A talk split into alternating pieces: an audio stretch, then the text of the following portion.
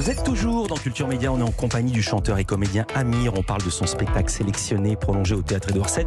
Ce sera jusqu'au 26 juin, je ne l'avais pas dit encore. On va mieux vous connaître, Amir, avec le portrait pré-fame de Lisa Marie Marquez. C'est le portrait de notre célébrité avant sa célébrité. Bonjour Lisa Marie. Bonjour Philippe, bonjour Amir. Bonjour. Vous avez Lisa sorti trois albums, obtenu des récompenses pour votre musique et vous faites aujourd'hui vos premiers pas au théâtre. Mais comment en êtes-vous arrivé là? On va rembobiner et revenir sur ce qui vous est arrivé avant d'être célèbre. Amir, vous êtes né à Paris un 20 juin et vous passez d'abord une partie de votre enfance en banlieue parisienne, à Sarcelles, avant de vous installer avec vos parents à Tel Aviv en Israël. Et vous avez une particularité de naissance, Amir. Vous êtes sourd d'une oreille, de l'oreille droite. Vous avez subi euh, une opération un peu plus tard et vous entendez en fait en mono et pas en stéréo. C'est vrai. Ah oui ouais. Et C'est comment- marrant pour un chanteur, non Mais oui, ça va être ma question. Comment vous faites pour les mixages Pour la stéréo Je- Comment je vous faites pour les confiance à valider mes, à mes copains, ceux qui travaillent avec moi, quoi. Mais c'est vrai que j'ai pas ce luxe là d'entendre en stéréo. Je sais pas à quoi ça ressemble. Et ça va revenir? Les progrès de la médecine font que ça pourrait revenir un jour avec Pour une opération? moment, non, mais euh, pourquoi pas un jour? Mais ce serait un très beau cadeau, tu sais. Pour Non, mes mais- 50 ans, on m'offre la stéréo. Amir, à la maison, un chanteur va particulièrement compter. C'est Patrick Bruel. C'est bien que je te l'ai trop dit.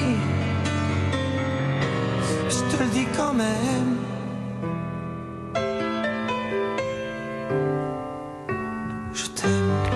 Patrick Bruel, donc on l'a reconnu. Ça, c'est pour la variété française. Il est dur à pas reconnaître quand même. hein.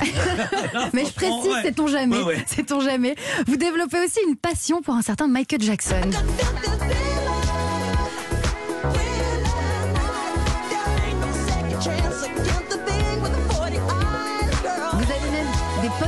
Votre chambre et mieux une année pour pourrir le mardi gras juif. Vous vous déguisez en Michael Jackson avec du maquillage, une perruque, la gestuelle et les pas de danse que vous avez répétées. Ouais, j'ai remporté le premier prix à l'école avec ce, ce costume-là, ouais, de Michael Jackson. Et avec le moonwalk et tout? Ah, je suis pas très doué en danse, Ah. mais j'ai fait ce que je pouvais. ouais. Enfant, Amir, vous prenez quelques cours de violon et vous apprenez le solfège, mais ça vous ennuie vite. Vous vous mettez ensuite à la guitare que vous avez apprise tout seul. Et vous êtes un artiste dans l'âme depuis tout petit. Vous avez toujours voulu être la vedette, que ce soit au spectacle de l'école, vous obtenez systématiquement le rôle principal et vous êtes toujours à l'aise devant le public. Ça canalise peut-être aussi votre énergie débordante. Parce que votre autre particularité, c'est votre hyperactivité. Enfant, particulièrement à l'école, vous allez plus vite que les autres et vous avez tendance à chahuter. Les professeurs ne savent pas toujours comment réagir. Vous vous retrouvez souvent les 20 dernières minutes des cours dans un coin à lire, mais vous avez en fait un trouble de l'attention, c'est ce que c'est ce qu'on appelle le TDAH. Oui, c'est vrai. Ça veut dire quoi? Euh, trouble, euh, euh, en anglais, moi je le connais, ADHD, Attention Deficit and Hyperactivity Disorder, donc trouble du déficit de l'attention et l'hyperactivité. Ouais. Dis donc, vous étiez pas attentif, sauf en anglais. Parce que c'est impressionnant quand même. Et vous faites parfois quelques bêtises à l'école, Amir, comme imiter un professeur, donner le sujet d'un examen de français à toute la classe, ou pire, pire, jeter une chaise par la fenêtre. Ouais, mais C'est vrai Attends, attends, attends. Ce qui compte, c'était à quel étage? Ça Parce que si t'es au rez-de-chaussée, ça va. Non, Mais- non, mais- non, en fait, je l'ai pas, je, je l'ai pas jeté d'un étage, j'étais au rez-de-chaussée, mais je l'ai jeté par-dessus la barrière de l'école et elle est tombée sur une route où des voitures passaient. Ouais. Mais euh, j'en suis pas fier du tout, j'étais en cinquième à l'époque, très facilement influençable, ça me paraissait être le geste à faire pour euh, être le roi de la classe ce jour-là. Et après, euh, évidemment, j'ai pris une punition, on m'a jeté trois jours de l'école, c'était assez grave et, j'ai compris que j'aurais pu faire euh, beaucoup de mal hein, avec ça. Mais vous êtes un très bon élève, Amir, et vous décidez d'entamer des études pour devenir chirurgien dentiste. Et quelques mois avant le début des cours, vous tentez votre chance dans une émission de télé, un télécrochet, Korav Nolad, la version israélienne de la Nouvelle Star. Vous réussissez le casting, vous passez l'étape des directs, et vous avez vécu une petite mésaventure sur un direct, sur une chanson de Michel Fugain. Vous avez chanté la fin de la chanson au début, ça vous a déstabilisé, vous avez arrêté de chanter, et vous vous êtes assis par terre en plein direct. Oui, bah, c'était ma façon de m'échapper en fait de cette grande honte. Euh, J'avais pas d'expérience. Mhm.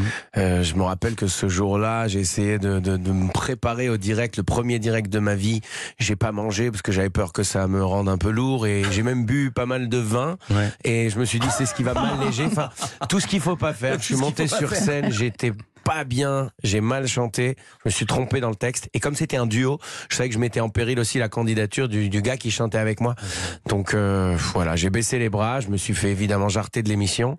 Et à partir de là, euh, on est au plus bas et on essaye que de remonter, de remonter, de remonter. C'était en vous- 2006. Vous n'avez pas gagné, mais vous avez appris une expérience qui vous marque, Amir, mais qui ne vous arrête pas. Vous partez suivre vos études et vous obtenez votre diplôme de dentiste. Je peux vous appeler docteur Haddad, d'ailleurs. Si avant- vous voulez, c'est ma mère qui sera contente. Mais avant d'exercer le métier, vous, vous décidez de prendre une année pour vous et surtout pour tenter une dernière fois votre chance dans la chanson.